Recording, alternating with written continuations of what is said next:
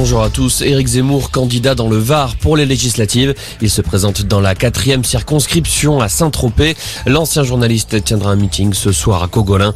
Le Var est un des territoires où le candidat de Reconquête a fait ses meilleurs scores à la présidentielle.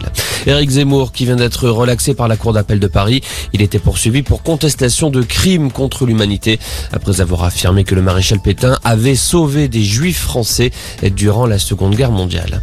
Des nouveaux éléments vont-ils émerger au sujet de la disparition de Delphine Jubilard Une confrontation est organisée aujourd'hui entre Cédric Jubilard et un ancien codétenu. Un codétenu qui affirme que le mari de la disparue lui a confié le lieu où serait caché le corps de l'infirmière. Une version formellement contestée par le principal suspect. Placé en détention provisoire depuis sa mise en examen, Cédric Jubilard continue de clamer son innocence.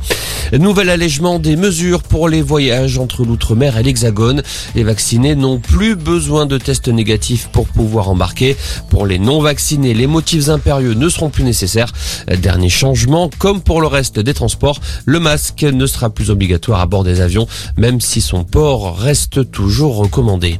Pendant ce temps, la barre des 2 millions de morts du coronavirus a été franchie en Europe, annonce de l'OMS. Après un rebond dans la première quinzaine de mars, la pandémie régresse sur le vieux continent.